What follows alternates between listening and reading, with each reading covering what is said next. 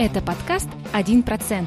Интересная и полезная информация о том, как улучшить свою жизнь. С вами Данияр Абенов и Жанара Рахметова. Этот эпизод был записан благодаря моей здоровой спине. Как вы знаете, я являюсь сертифицированным специалистом по восстановлению осанки по методу Иговски. Это тот метод, который использует Тони Робинс, Тим Феррис, Конан Макгрегор, футболисты Национальной американской футбольной лиги, многие-многие спортсмены, бизнесмены, писатели, предприниматели и так далее. Если вам интересно узнать больше об этом методе, о том, что я делаю, как я это делаю, то лучший способ следить за всеми этими новостями, за получать полезную информацию, это подписаться на меня на Инстаграм. В Инстаграме мой аккаунт называется МЗ Осанки, мастерская здоровой осанки. Можете набрать русскими буквами «Мастерская здоровой осанки» или английскими буквами M-Z-O-S-A-N-K-I. Буду рад видеть вас на странице. Пишите в комментариях, в личку. Буду рад помочь поделиться своими знаниями. Всем привет, дорогие друзья! Добро пожаловать на очередной выпуск подкаста «1%». В этом эпизоде нашей гостьей снова стала Карима Джамбулатова. Этот выпуск нам удалось записать с ней лично во время ее приезда в Алматы. Карима приезжала в Алматы, чтобы провести семинар по методу Уима Хофа. Даниар даже побывал на этом семинаре. Он а, ходил на улице в одних шортах во время минусовой температуры, полежал в сугробе, потерся снегом, зарядился огромным количеством энергии и остался очень довольным.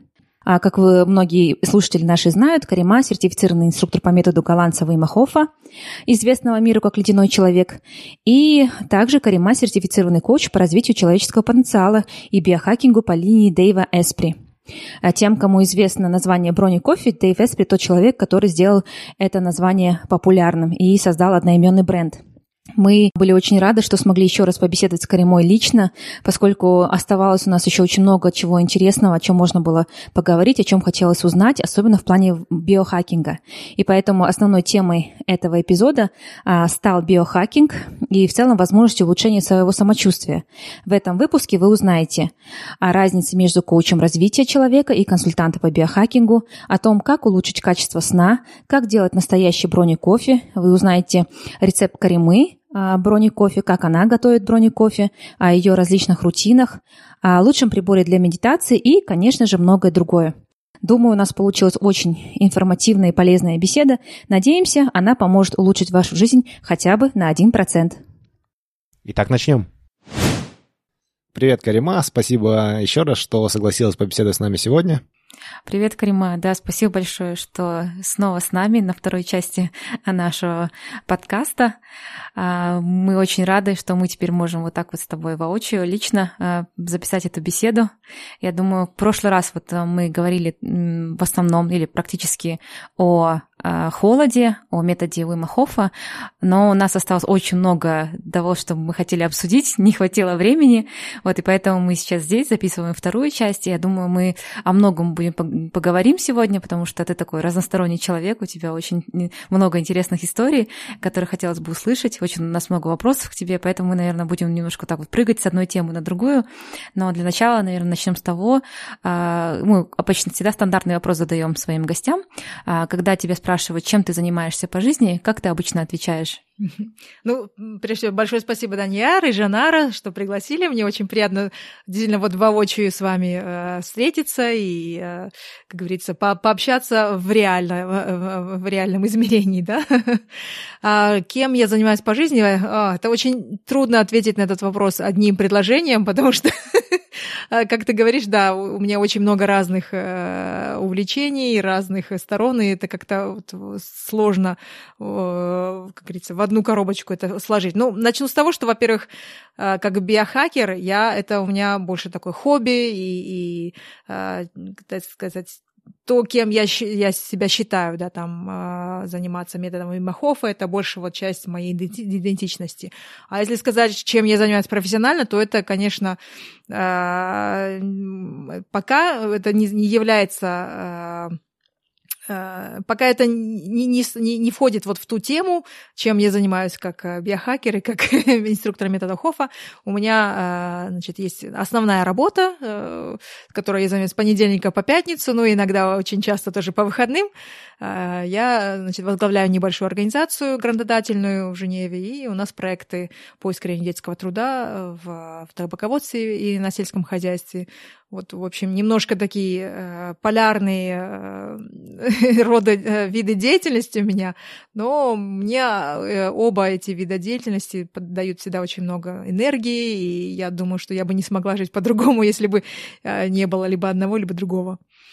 Ну, для нас тоже подкаст — это только не основная наша работа, мы это делаем больше для души, Давай, наверное, тогда поговорим о, о том, что мы делаем вне основной работы. И вот из того, что ты делаешь, э, вот биохакинг, методом Хофа, вот, э, можешь рассказать, как ты к этому вообще пришла? Почему ты начала этим заниматься? Uh-huh.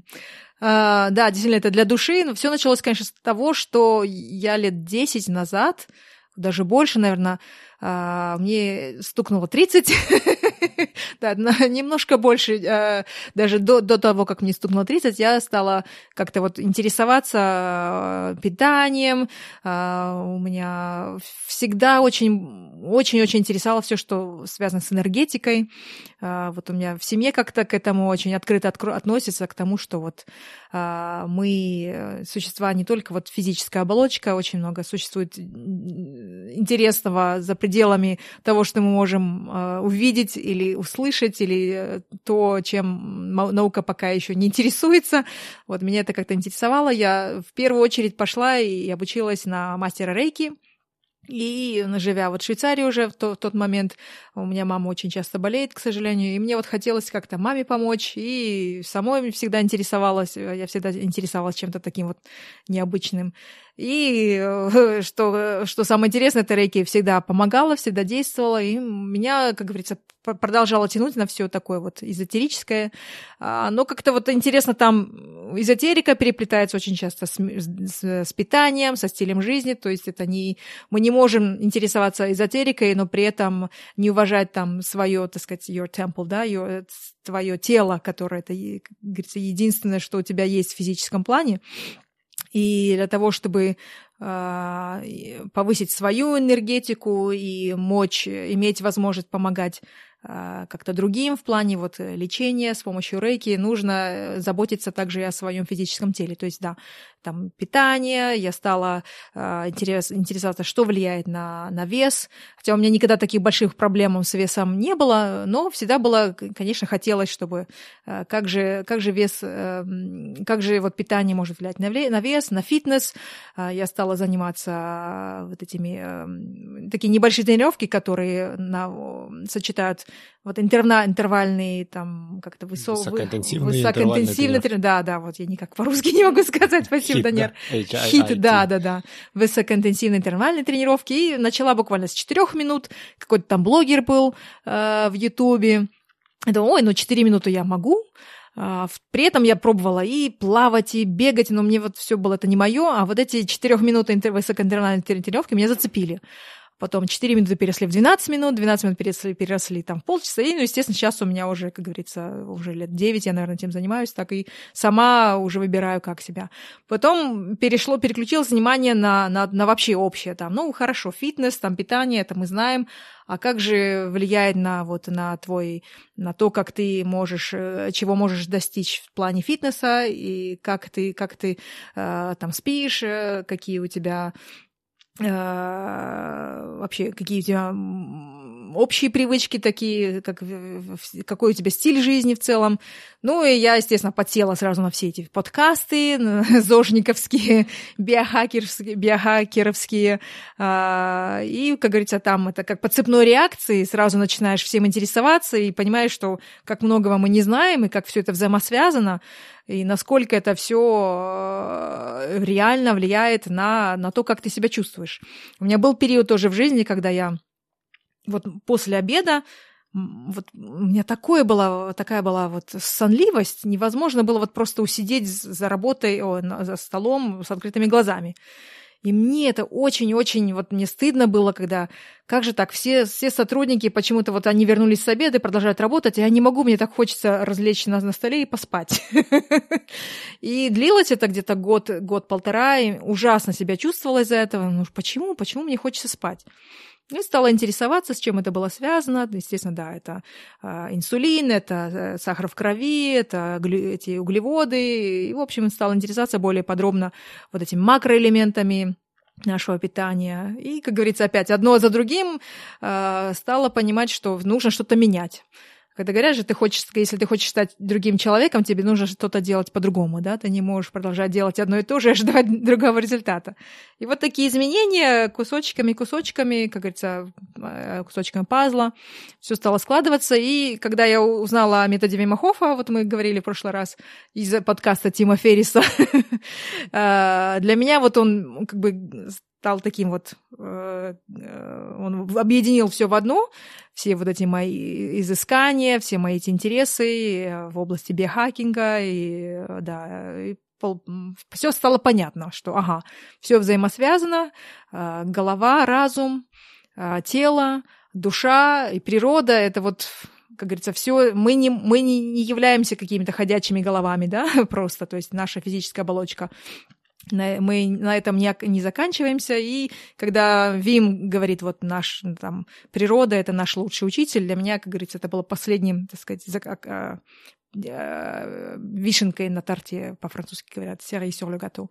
И, и я не скажу, что я на этом закончила, я продолжаю исследовать вот, вот эту взаимосвязь между разумом, телом, душой и природой, но уже как-то, уже понимая, что вот в принципе, э, вот это оно и есть. Да? Можно дальше вдаваться в там, детали, в подробности, но э, когда ты осознаешь вот это, ты, назад дороги нет. Для меня вот я когда это осознала, осознала, э, я это применяю, применяю в жизни, и я вижу, что Благодаря мне мои родные тоже стали изменять какие-то, вносить небольшие изменения в жизни. Мама стала э, лучше себя чувствовать, муж подтянулся, тоже стал лучше себя чувствовать, э, сестра, все-все все вокруг.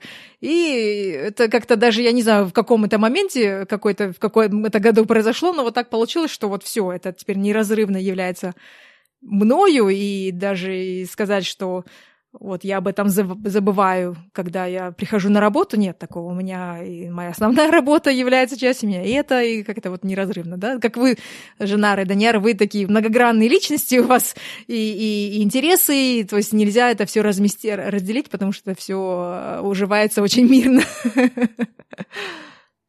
Да, действительно, да, вот эти вот э, увлечения, какие-то интересы, они как-то, да, вначале кажется, это столько информации, вот мы тоже, когда начали интересоваться этими темами, такое ощущение было, как будто мы вот пьем воду из гидранта, все на нас так навалилось с этими подкастами, книгами, одно за другим. А потом, да, как-то потихоньку это устаканивается, и ты уже, когда начинаешь на практике это применять, это становится наиболее как-то естественно. Вот э, ты уже говорила про то, что ты сама биохакер, хотелось бы к этому вернуться. Мы знаем, если я не ошибаюсь, да, что ты еще еще сертифицированный коуч по методу а, Дэйва Эспри по биохакингу. Вот хотелось бы узнать, как проходило твое обучение, а, что для этого тебе необходимо было сделать, вот если ты могла поделиться этим. Угу. Да, да. Э, значит, э, официальное название это коуч по развитию человеческого потенциала. Раньше этот институт, Bulletproof Training Institute, он назывался Bulletproof, потому что Дэйв, да, вся эта компания называется Bulletproof, это брони Кофе, да, или бронеустойчивый, да, у него там и кофе, у него там и коллаген теперь есть, очень-очень очень большой лист продукт, продуктов, но он выделил вот этот э, институт, Bulletproof uh, Training Institute, и года два назад они его переименовали в э, Human Potential Institute, потому что они поняли, что, да, это, конечно, бронников, это все хорошо, но именно программа коучинга, которую они предлагают, она не только по биохакингу, а она именно вот в общем таком намного широком смысле по, по развитию человеческого потенциала. И когда эм, мы говорим о том, что вот э, занимаясь всякими радио биохаками, по идее, для чего они? Мы для чего этим занимаемся? Чтобы развить свой потенциал, да? То есть, э, чтобы улучшить уровень энергии, чтобы э, мочь, э, иметь возможность добиться или достичь или выполнить намного больше чего что-то в день, чем если бы мы этими вещами не занимались, чтобы извлечь из, из своего мозга намного больше, чтобы иметь возможность э, добиться каких-то особых результатов. То есть все, все сводится к тому, что все эти биохаки, они на самом деле просто инструменты, они не являются самой целью, да, а цель какая? Цель, чтобы развить полностью свой потенциал. Вот поэтому они сказали, что лучше будет Human Potential. Институт, естественно, официальное название это Human Potential Coach. Ну и биохакинг я тоже включаю туда, потому что, э, естественно, когда мы, когда я работаю с клиентами и коучу их вот в этом направлении, естественно, туда входят, да, а как же мне повысить там э, качество своего сна, как же мне повысить уровень энергии, естественно, туда и входят небольшие вот эти э, биохаки, советы и так далее. Обучение проходило в основном дистанционно, но оно началось вот двухдневного семинара, который, который я съездила, он проводился тогда в Нью-Йорке, и у нас почти потом все остальное обучение в течение 9 месяцев было через Zoom. А, каждые две недели у нас был звонок, небольшая лекция, ну, в принципе, очень такой практический, hands-on, не совершенно, намного меньше теории в плане вот лекций, но между каждым звонком а, на котором мы, естественно, еще и практиковались, э, практиковали, практиковали сами навыки коучинга. Очень было много э, материала, то есть мы изучали весь этот материал. И если еще вот позвольте сделать небольшое развлечение, у нас очень часто слово коуч понимается как консультант. То есть я тебе говорю, что тебе нужно делать. Вот ты ко мне пришел, и ты мне говоришь, вот я хочу улучшить свое питание. Я тебе составляю там план питания, я тебе говорю, вот тебе нужно так и так питаться. На самом деле это роль консультанта. А коуч, он э, не будет говорить тебе, что делать. Он, наоборот, поможет тебе самому найти решение, самому разобраться в том, что тебе нужно. И таким образом повышается вот э, как-то чувство ответственности, да, по-английски мы говорим ownership. То есть ты сам, э, намного у тебя выше шансов к чему-то э, что-то выполнять, если ты знаешь, что ты этого сам захотел, а не кто-то тебе говорит, тебе надо делать, да? То есть мы э, таким образом развиваем в человеке ответственность за, сам, за, свои, за самого себя. Вот, и он коуч, он как бы ставит такое зеркало тебе, откровенное, и э, не говорит, вот ты такой-такой, а ведет тебя э, во время разговора глубокими вопросами, очень такими глубинными вопросами, и помогает тебе увидеть какие-то вот такие вот, э, а, как это называются, blind spots, такие мертвый угол, да, когда вот мы за, за рулем едем, и даже в ретровизоре иногда не видишь машину, только нужно повернуть голову. Вот. И коуч помогает тебе вот такими глубинными вопросами увидеть в себе такие вот, как говорится, мертвые углы а, или еще какие-то вот вопросы найти, которые ты сам не понимаешь, ну почему я не могу это сделать, например, да? И только вот благодаря вот таким вот, вот такой глубинной и откровенной дискуссии с коучем ты можешь э, себе разобраться. И то же самое э, коуч это как эм, такой вот accountability body, опять же, по-английски очень трудно перевести, человек, который может пом- помочь тебе вот быть, нести ответственность за всего себя и быть в ответе самому себе. То есть коуч никогда не будет говорить, а ты это сделал? Это, знаете, мы не в школе, да? А ты сделал домашнее задание? Он, наоборот, ты просто как взрослый человек, который сам решил работать с коучем, ты знаешь, ага, этот человек будет э, помогать мне э, нести ответственность за самого себя, и просто ты ему пообещаешь, что вот я например, а, в конце этого сеанса должен сделать это, и я тебе, например, в следующую среду, если это сделал, отправлю ну, небольшую смс скажу, что сделано. И вот одно то, что ты знаешь, что ты пообещал коучу это сделать, а на самом деле ты пообещал себе. Коуч это просто как небольшой такой point of reference, который тебе помогает а, не забыть об этом. И, э, и уже, как говорится, ты знаешь, что ты, ты перед кем-то в ответе. А, это помогает тебе вы, говорится, добиться своих э, целей, добиться э, более высоких результатов. И плюс еще э, добавить коуч – это человек, который всегда будет за тебя болеть. Это человек, который всегда на твоей стороне. А, и очень часто вот у меня были клиенты, которые, например, для них почему это было так важно работать с коучем, что вот они, например, ни среди родных, ни среди близких не могли вот найти человека, который бы вот полностью был на их стороне. А почему человек работает с коучем? Он хочет, чтобы вот кто-то, кто его понимал, и был такой fan number one, да, этот э, болельщик номер один, который во всем его поддержит. И, и уже будет беспристрастно, да, э, нейтрально человека выслушивать и помогать ему найти вот такие вот. Э. И почему мы говорим этот human potential coach, коуч человеческого, развития человеческого потенциала, именно потому что вот этот коуч помогает тебе вот понять все, в какой у тебя потенциал, поверить в тебя, и помочь тебе поверить в самого себя, и вот, говорится, поднимать э, результаты свои на, на более высокий уровень каждый раз. У меня у самой есть коуч, uh-huh. потому что любой уважающий себя коуч должен иметь тоже коуча, потому что иначе, как это говорят, сапожник без сапог, да? Мы не можем говорить, что коучинг это хорошее, это дело хорошее, оно работает, если мы сами не работаем с коучем. Вот. И действительно, я, я в этом убеждаюсь каждый раз, э, насколько это полезно, насколько это важно иметь такого человека, который, да, будет всегда тебя поддерживать, поможет тебе нести, э, так сказать, быть в ответе перед самим собой, э, будет задавать нужные глубинные вопросы, которые ты сам даже никогда бы не додумался себе задать, э, и при этом будет слушать тебя настолько внимательно, настолько вот э, э, чувствовать вот это твое, может быть, даже чего-то ты чего ты не договариваешь. Э, вот под этим я подразумеваю вот зеркало, такое откровенное зеркало. Потому что мы часто говорим что-то, и мы не осознаем, что мы это сказали. А когда коуч будет тебя так внимательно слушать и сказать, а, вот ты только, только что это сказал, ты действительно ты это имеешь в виду? Или ты какую-то эту историю себе создал и прокручиваешь себе, и поверил в нее? В общем, вот это, да. И мне во время даже практики, когда мы практиковались во время учебы друг с другом, э, с моими тоже соплеменниками, у нас даже во время практики друг с другом были такие прорывы. Настолько его даже за полчаса можно человеку раз вот так и повернуть перспективу, а, просто задав один очень важный глубинный вопрос. То есть я очень-очень верю в силу коучинга, испытал на себе, видел на, на моих клиентах, и действительно думаю, что каждый человек, который хочет развить в себе потенциал, эм, очень-очень ему поможет работать с, каким- с каким-то таким человеком, который поможет ему вот увидеть эти вещи. Конечно, есть люди, которые могут сами это все видеть и не нуждаются никогда в коучах, но если так серьезно посмотреть, люди, которые добились больших, действительно больших-больших успехов, они всегда с кем-то работали. Вот раз уж мы заговорили о коучинге, хотелось бы спросить тебя, а, ну, вот какой должен быть а, хороший коуч? То есть а, какие критерии стоит а, использовать или на что стоит обращать внимание при поиске коуча? Угу. А, коуч, он, во-первых, есть, существует такая международная конфедерация коучинга. Не конфедерация, а фи, международная федерация коучинга. Uh, ICF, International Coaching Federation.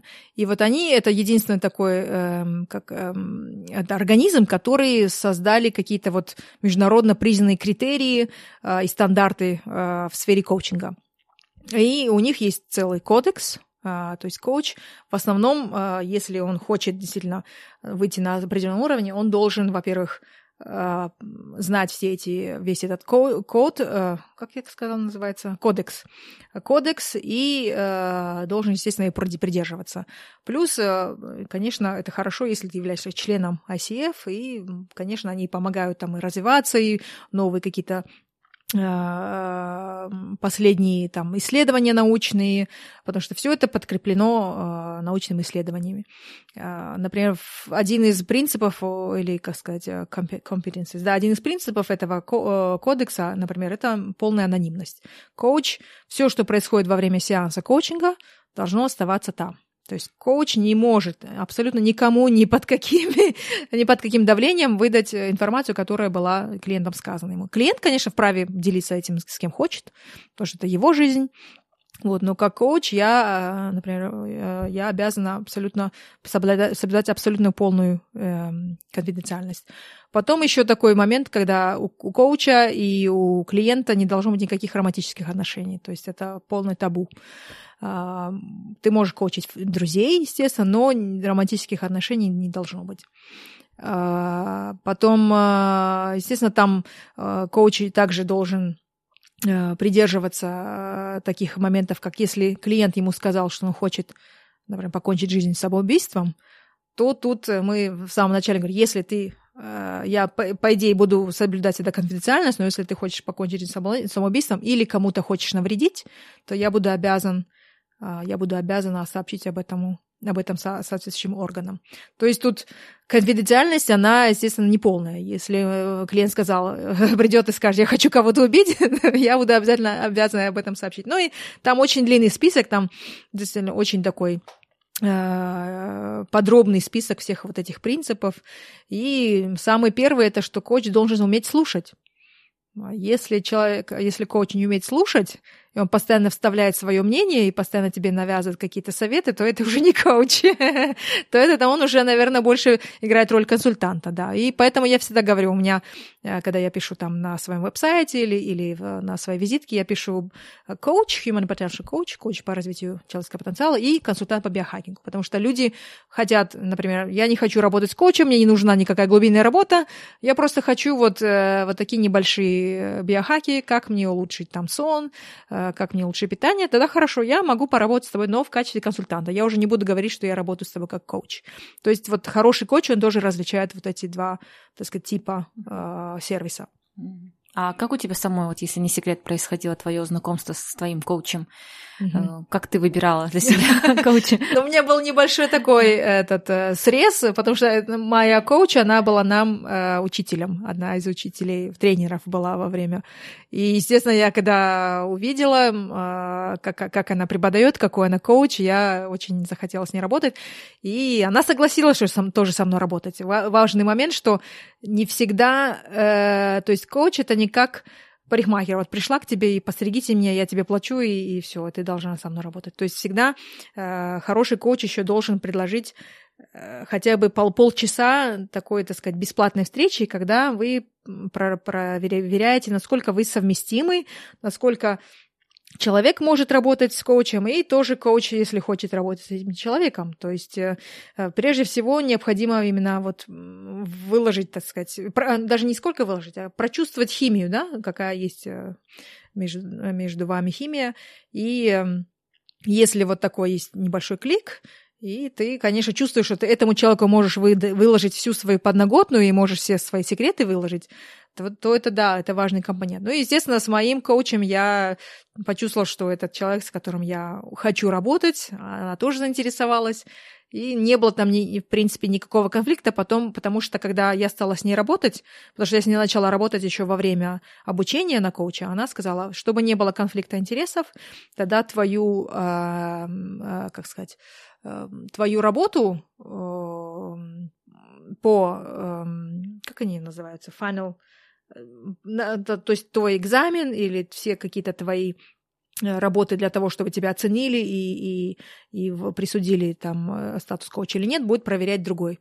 Вон там их было два тренера, и то есть она со мной продолжала работать как коуч, а уже мою работу оценивал другой тренер. Таким образом, не было конфликта. И она об этом сразу сказала. И, и действительно у нас очень хорошая такая с ней химия, и, и если бы не было такой химии, я бы не, я бы не стала, не смогла бы работать с коучем. Еще вот у меня пора по основной работе есть бизнес-коуч. Прежде чем ее выбрать, я интервьюировала трех коучей. То есть я встречалась, встретилась с тремя.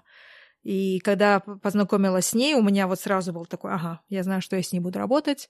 И те два другие коуча уже не, не такая была химия, как говорится. Все равно это важно. Человек должен чувствовать себя комфортно с этим человеком и должен э, иметь, возможно, мочь, как иметь возможность довериться.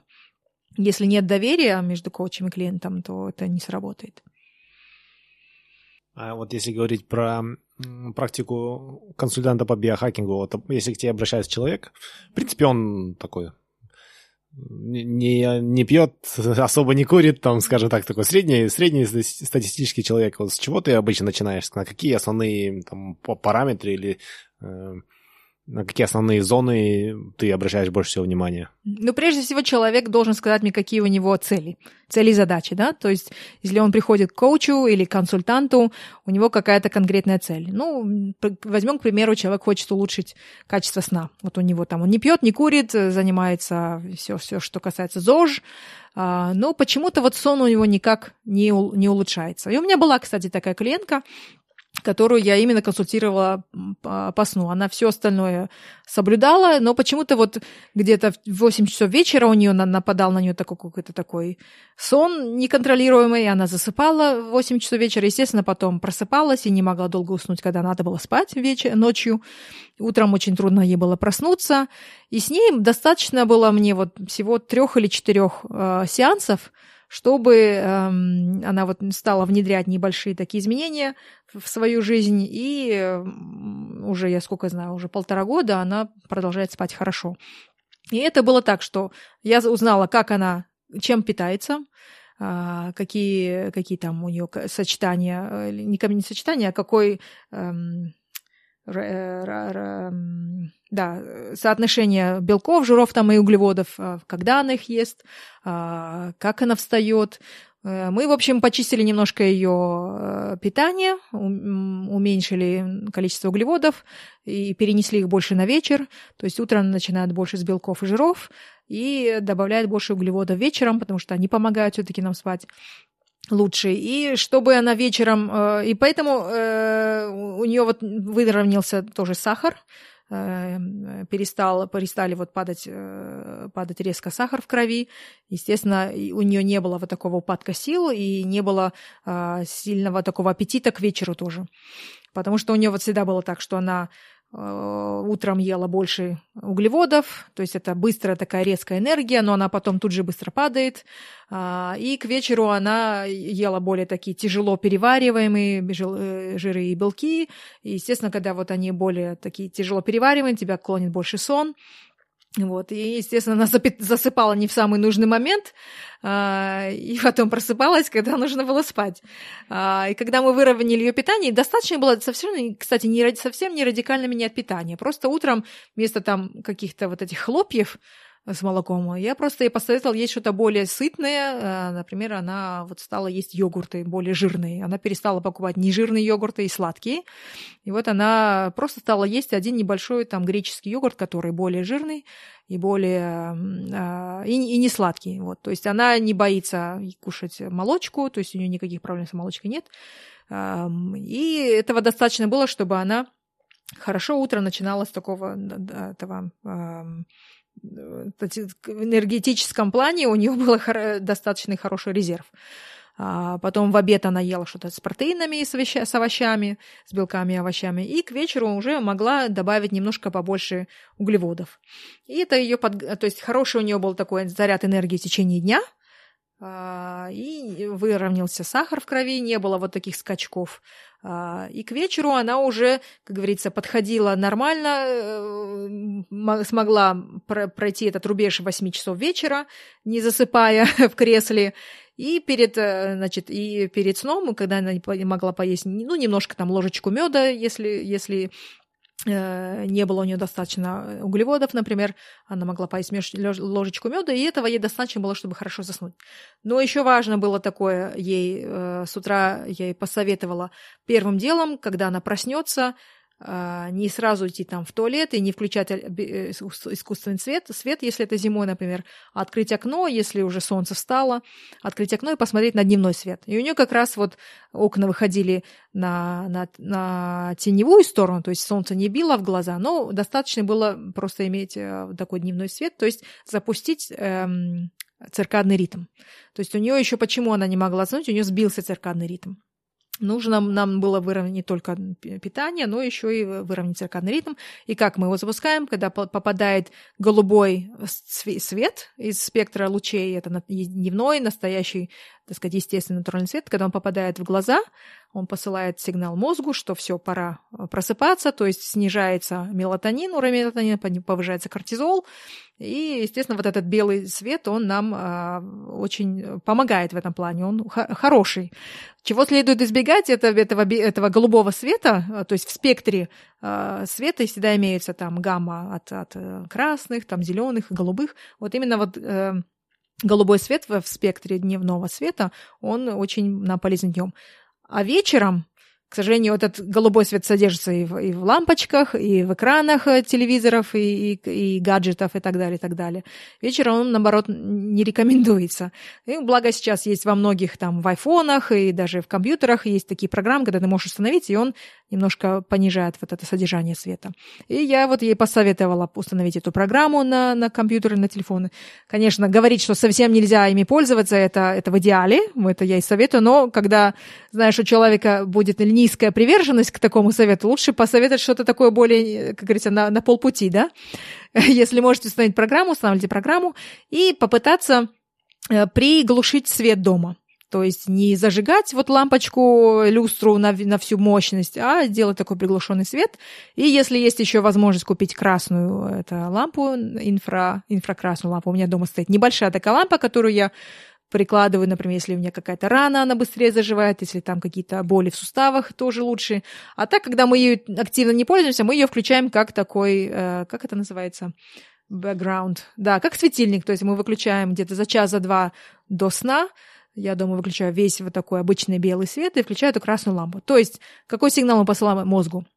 Что уже пора готовиться ко сну, мы не, мозг, глаза и мозг не получают этого белого света, э, голубого света, значит, э, вот это преимущество красного света посылает такой сигнал, что все, пора готовиться ко сну. А почему? Потому что когда мы были э, пещерными людьми, естественно, не было тогда у нас электричества, мы зажигали костер, и вот это вот красное пламя костра, как говорится, у нас, видимо, так где-то там генетически на таком первобытном уровне заложилось, что оно помогает нам лучше заснуть. И достаточно было вот таких небольших, э, как говорится, твикс, небольших э, подправочек там и здесь.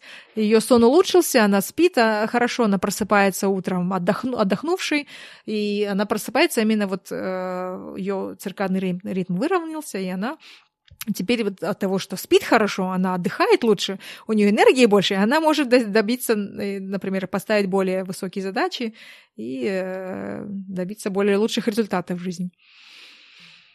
Да, интересно. Казалось бы, вроде такие маленькие изменения, да, но они mm-hmm. каким-то вот таким очень а, хорошим результатом приводят, да, в плане самочувствия человека. Да. Даниэр, ты хочешь... нужно, нужно перестать есть э, круассаны на завтрак и стейки на ужин и смотреть телефон перед сном, и сразу все магическим образом меняется. Ну, это да, если у кого-то э, общая база такая она хорошая, то этого может быть достаточно. А кому-то нужно все-таки немножко глубже копнуть, а, потому что это мы говорим у человека, которого со здоровьем все в порядке, да, эта клиентка была в целом очень здоровая, и этого было достаточно. Но очень часто, а, поэтому я говорю, я не врач, я не, не заменяю, то есть не даю медицинских а, советов, поэтому человек всегда должен консультироваться с лечащим врачом, но вот такие небольшие изменения, они, конечно, могут привести к большим большим, а, большому влиянию. Но когда какое-то существует, например, медицинское какое-то состояние, состояние здоровья, а, иногда очень трудно его выявить.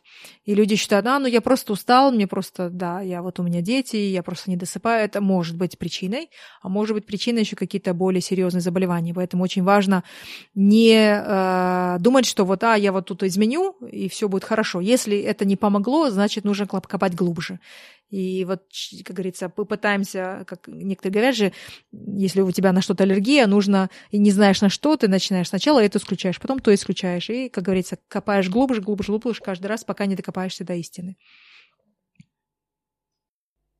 Ну, я хотел просто из личного опыта. Мы, когда работали в корпорациях, э, ну, я частенько завтракал сэндвичами какими-нибудь. Просто мы там проснемся, поедем на работу, я возьму кофе, какой-нибудь сэндвич, позавтракаю. И мне потом в 11 часов у меня был, у меня полный упадок сил, я, мне нужно было доползти до чего-то и что-то съесть срочно. А то я там кричал на коллег, такое у меня состояние было немножко агрессивно. А когда мы переключились уже вот после там, переключились на завтрак яйцами и салатом, у меня уже вот, эта, вот эта проблема как-то пропала уже более стабильная энергия. Вот вот из, личного, из личных наблюдений. И тебе кофе пришло, пришлось меньше пить тоже, да? Не, я кофе люблю, я. Теперь по-другому, я просто пью ради удовольствия. Ну и в обед тоже, да. Ты вот, кстати, рассказывал по своему опыту, да, что у тебя после обеда наступал такой период, когда тебе очень сильно хотелось спать. Кстати, для меня тоже вот это ощущение не чуждо, мне тоже такое было. Особенно, когда мы, например, могли пообедать, допустим, пастой, вот такими вот легкими, быстрыми, да, углеводами. А потом, когда мы уже перестали, ели что-то такое более плотное, где больше протеинов, вот не было таких вот быстрых а, углеводов, которые быстро сгорали, тогда вот у меня тоже вот выровнялся уровень энергии, у меня не было уж такой необходимости, да, и не было такого чувства стыда, что вот сейчас я тут как распластаюсь за столом перед коллегами. Да. А ты какие ввела изменения в себе, чтобы вот эту проблему решить? Ну да, вообще, конечно, у меня то же самое. Было такое, что и сэндвич ели, и там пасту на обед. Во-первых, да, обед у меня перестал быть углеводовый, обед это всегда белки, достаточно много овощей тоже, э, в зависимости, опять же, от времени года. Стараюсь тоже я всегда есть по времени года, и, там, кушать огурцы и помидоры зимой, это как-то не совсем естественно. Э, всегда выбираю э, овощи, которые именно вот растут в том месте, где я проживаю. У меня, во-первых, а, еще я добавила вот этой клиентке, вернусь, которая, которая э, мучилась сном, интервальное голодание, промежуточное голодание. Вот, то есть эм, не всегда э, достаточно знать, что есть, еще нужно знать, когда есть и когда не есть. Э, и очень часто люди забывают о том, что если мы не поели, в этом ничего страшного нет. У нас же как, ой, как же так ты не поела, ты же вообще вот плохо это все, ты же умрешь вообще, ну уже такое, как же так не поесть, да? Как раз таки, наоборот, нам очень, очень нужно э, часто не есть продолжительное время. Вот у меня началось все с того, что да, во-первых, я поняла, а, стала понимать влияние вот этих вот огульев, углеводов, белков. Я стала есть больше жирков, жиров и белков утром, углеводы больше на вечер. А, и э, вот эти интервальные голодания, кстати, оно мне не далось тяжело, потому что у нас как-то в семье с мамой, сестрой мы как-то всю жизнь вот так вот питались, почему-то, наверное, потому что не знаю, с чем это связано, но нам всегда легко давалось именно вот продолжительное время не есть. У нас, наоборот, утром я всегда просыпалась, и никогда не было аппетита. И я только-только где-то через два часа у меня появлялся аппетит. Говорят, это связано с пониженной кислотностью в желудке. Может быть, это так, а может быть, это просто потому, что еще и, э, как говорится, стабильный сахар. Это тоже, кстати, влияет. Чувство голода может быть связано с э, пониженным сахаром в крови, э, понижением также инсулина. У меня вот, да, я сначала начала с того, что ела что-то более жирное и белковое, а потом я перешла на вот это вот интервальное голодание, открыла для себя брони кофе, Никогда не пила кофе. А, почему-то я не, вот, не, не люблю кофе. Мне горький, горький вкус, вкус кофе совсем не, не нравится. Даже после года жизни в Колумбии? Да, даже в Колумбии я его не пила. Серьезно, вот кофе стала пить только последние два года, когда решилась все-таки попробовать этот бронь кофе. Ну, думаю, ну ладно, раз мы туда добавляем масло там, и, и, и как говорится, я вот сейчас стала заменять мой бронекофе э, кокосовым молоком или каким-то более или сливочным маслом, и для меня вот эта горечь кофе, она смягчается, я могу, могу тогда пить. И вот единственный кофе — это бронекофе, который я могу пить, потому что он не такой горький. И вот это утром бронекофе вместо завтрака, оно дает мне такой заряд, энергии, э, вот это вот э, ясности ума, потому что мы туда добавляем вот это вот среднее э, цепочное масло, как оно называется, да, MCT. MCT, да, среднецепочные жирные кислоты, которые выделяются из кокосового масла. Но даже совсем это не обязательно. Если у нас, вот, я знаю, не всем это доступно, я просто добавляла сливочное масло. И, конечно, к этому немножко нужно привыкнуть, потому что люди говорят, ну как так сливочное масло? Ну, может быть, вы знаете, там когда-то где-то, по-моему, в Монголии они кладут сливочное масло в чай, да? Вот, и, и при этом мы э, думаем, что масло в чай класть – это вообще гадость. Ну, опять же, это развитый вкус, можно развить. Бронекофе мне дает достаточно энергии, чтобы вот утром э, раз так раз сразу включиться, мозг работает, я даже могу успеть, э, могу сходить в спортзал в обед, после обеда потом я э, кушаю. У меня бывает 2-3 раза в неделю, всегда я ем только один раз в день. Но при этом я стараюсь так, чтобы достаточно было белков, э, жиров, и чтобы были хорошие углеводы, то есть в плане э, овощей. И стараюсь потом в обед вечером ничего не есть. Но это, опять же, не часто, минимум один раз, максимум три раза в неделю я это провожу. А так в остальное время я ем всего два раза в день. Почему-то мне так удобней. Если... Два раза в день? Два это... раза в день. То есть броников и потом обед и ужин? Или броников Бро... и обед. Да, либо броников или об... либо обед, либо если там где-то идем с друзьями или с, му... с мужем э, где-то ужинаем, то я стараюсь, э, если я знаю, что мне вечером нужно куда-то идти ужинать, я стараюсь уменьшить порцию там обеда, а, или, или, или наоборот, если это я знаю, что это обед, потом стараюсь уменьшить порцию ужина. Но для меня брони кофе, это я даже это не считаю как еду, потому что, хотя там и есть калории, но оно, как говорится, это не, это не не затрат, не, на него на переваривание не уходит столько усилий, как если бы вот мы кушали. И мне так э, сильно всегда по энергии, уровень энергии всегда постоянный, стабильный в течение дня. У меня уже не случаются такие приступы литургии. Вот, я спокойно дотягиваю до вечера, но при этом я всегда очень четко осознаю, что количество еды и время еды – это что-то такое очень важное. И плюс, естественно, мы знаем, что если мы наелись очень много перед сном, то нам качество сна будет хуже, да. Я об этом всегда помню, иногда даже моему мужу, наверное, доедаю, когда мы ходим куда-нибудь поужинать, и я все время ной, ну, это слишком много, слишком поздно, давай раньше пойдем. О, нет, я не буду пить вино, потому что я потом спать не буду. Ну, иногда у меня зашкаливает, конечно. Вот, и приходится э, расслабляться, потому что все-таки нужно э, наслаждаться жизнью, биохакинг биохакингом, а, а самое важное, чтобы мы были счастливы, правда?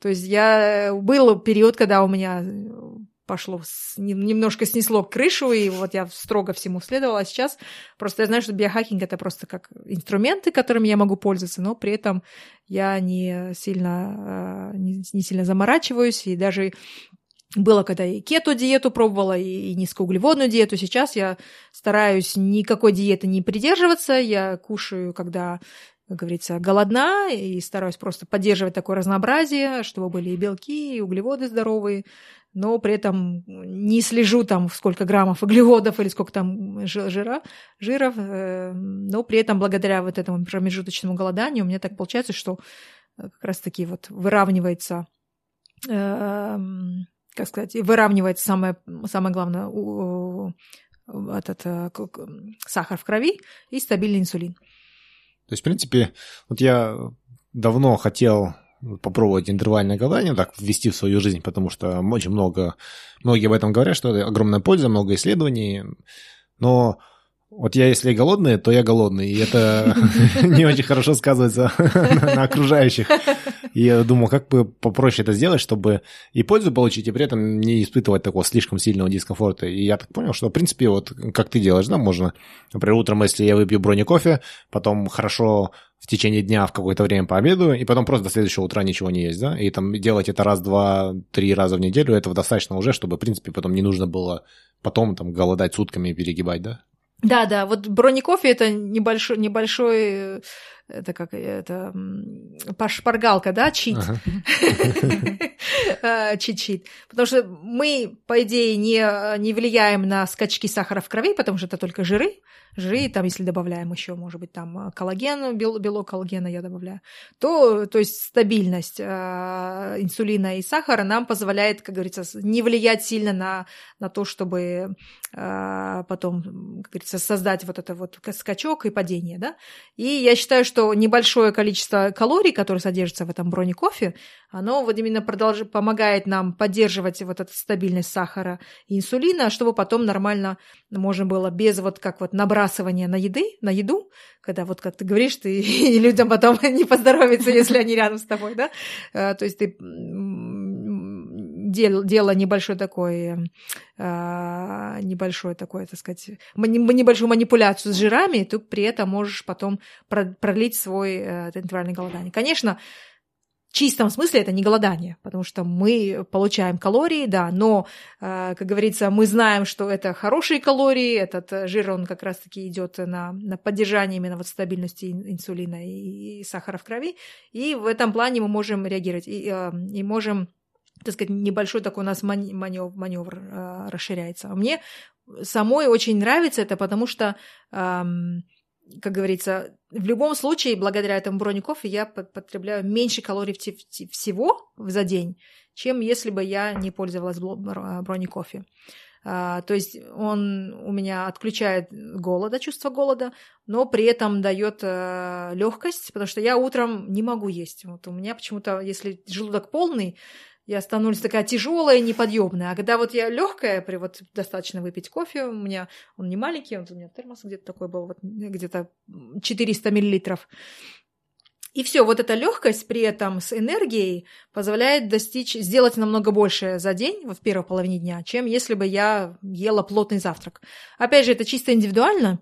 А, я не говорю, что это всем подходит, я не говорю, что все должны этим заниматься, нужно просто попробовать. И я знаю людей, которым проников и не подходит, я знаю людей, которые предпочитают есть очень плотный завтрак, но при этом не, не ужинать.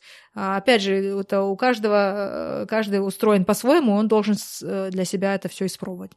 Я просто даже из личного опыта скажу, мы два года назад мы тренировались, э, с, стреляли из лука, так очень интенсивно, и у нас тренировки были вот здесь в Алмате. Из-за того, что летом очень жарко, мы стреляли на улице, мы, у нас тренировки начинались где-то в 6, 6 утра, где-то мы до 9, до 10 тренировались. Потом уже становилось слишком жарко, и нужно было закругляться. И вот тогда я все время, в принципе, вот все лето на, этом, на кофе с маслом. Кофе, масло, молоко немного, я мед добавлял еще для вкуса. И вот я с утра убивал этот кофе, мы ехали, стреляли, и, в принципе, до обеда нормально было. А обычно вот без этого, без этого кофе, наверное, я бы был бы очень голодный, тяжело было бы стрелять. И при этом, когда вот так вот кофе я делал, у меня сильно так сердце не стучало, и стрелять было нормально. Потому что когда ты стреляешь из лука, если у тебя там пульс повышенный, сложнее целиться немножко. Там легкие подрагивания сильно влияют там, на, на 70 метров. Вот я тогда заметил, что да, на самом деле очень классно работает, но потом мне стало лень мыть блендер, чтобы этот кофе делать, и я как-то подзабросил. Но надо вот по новой начать. А знаешь, как можно делать? У меня тоже, кстати, вот это меня останавливало очень часто. Пока я не открыла другой хак, кто-то поделился в интернете, что вот знаете, когда берешь белковые вот, э, вот такие... Шейкеры, да? Да, шейкеры, и там вот такая спиралька есть. Вот, я в офисе, у меня есть такой термосочек, потом тоже бывает не всегда сразу получается выпивать, чтобы он не, оста- не остывал, вот этот в термосочке я закладываю туда вот эту э, спиральку, набираю э, там все ингредиенты, все, что надо, где-то на две трети, mm-hmm. взбиваю хорошо, а потом уже, когда все смешалось, доб- добавляю остаток mm-hmm. вот там воды или что. И, и не нужно мыть блендер, он, тем более на работе я не, не, не хочу таскать с собой блендер на работу, mm-hmm. у нас, конечно, есть кухня, но это очень было бы неудобно. Mm-hmm. И я всегда делаю свой бронекофе на работу, когда uh-huh. я приезжаю. Поэтому для меня это было такое вообще решение классное, что все, достаточно найти вот этой спиральки, uh-huh. и количество посуды уменьшается. А, ну здорово, попробовать будет. Вот для тех, кто, может быть, не знает, что такое бронекофе, вот еще раз давай про, по ингредиентам. Да, ну, что конечно. Ты добавляешь? Да, прежде всего это кофе. Э, опять у каждого свое, так сказать, свой ингредиент. Лично мой э, кофе состоит, вот э, я в первую очередь засыпаю туда немножко протеина коллагена, потому что мне нравится, как вот этот коллаген мне помогает, у меня ногти стали лучше, там волосы, а, кожа и так далее. А людям после определенного возраста это и на суставы хорошо тоже влияет. Мы же не всегда едим холодец, да, и, и очень редко едим вот именно такие э, внутренние, э, говорится, я вообще мясо не очень много ем, и мне очень трудно получать этот коллаген из, так сказать, из питания. Поэтому я, опять же, немного э, эм, этот, а, по-русски слово забыла. Как сказать по-русски? Обман, обман? Вот, трюк, обманывание трюк. немножко. Да, да. Трюк. трюк вот у меня такой небольшой. Трюк. Э, я стараюсь э, хотя бы пять дней в неделю есть вот э, такой протеиновый, эм, коллагеновый протеин. Потом добавляю небольшой подсластитель, потому что, опять же, для меня кофе горький, я не могу, но добавляю подсластитель не сахар, либо бывает мед, либо что-то там эритол или ксилитол, что, опять же, не, не, не вызывает такого скачка э, сахара. А потом у меня еще есть грибы, разные грибы, которые очень полезны. Это грибы не такие, как мы э, очень привыкли принимать, не, не грибы, которые мы кладем там в плов или в салат. Это не, не шампиньоны. Не шампиньоны. это, да, это не грибы, которые отправляют нас в какое-то путешествие. это, это грибы, которые э, произрастают также вот в диких условиях. Это э, майтаке, даже шитаке, есть львиная грива, mm-hmm. есть гриб кардицепс. То есть эти все грибы, они э, вот очень э, популярностью пользуются среди биохакеров. Они э, влияют на, э, помогают укрепить иммунную систему, помогают улучшить э, фокус, там влияют положительно на нервную систему. Э, некоторые грибы помогают также улучшить вот э, Э, там восстановление мышц, например, это вот как кардицепс. И, и вот они имеют еще такое свой, свое свойство, именно вот львиная грива, например, я возьму, которую я кладу часто в свой кофе, львиную гриву, они все, естественно, высушенные, это в порошке там, или даже кто-то их делает э, в какие-то жидкости, как они называются? Экстракты? А, да, в экстракты, настойки. либо в настойках, угу. да, либо вот... Э, я обычно просто беру вот эту капсулу и высыл, я открываю и высыпаю кофе. Я пользуюсь львиной гривой. Она имеет такой этот гриб имеет такое интересное свойство, как проникать через вот этот blood-brain барьер, барьер между кровью и мозгом, да, то есть мозг омывается кровью, но эти капилляры, они-то не, не проходят вокруг мозга, а этот, оказывается, интересно, так вот он всасывается из, крови, из крови и именно попадает в мозг. И очень такой дает хороший э, уровень концентрации, память улучшает. И, то есть при этом они не вызывают э, привыкания. Я этим пользуюсь грибом где-то дней пять недели, но на выходные я не делаю себе прони-кофе и когда я этим кофе вообще не пользуюсь, я не чувствую, что вот все, я не могу думать, у меня совершенно мозги там не соображают, такого нет.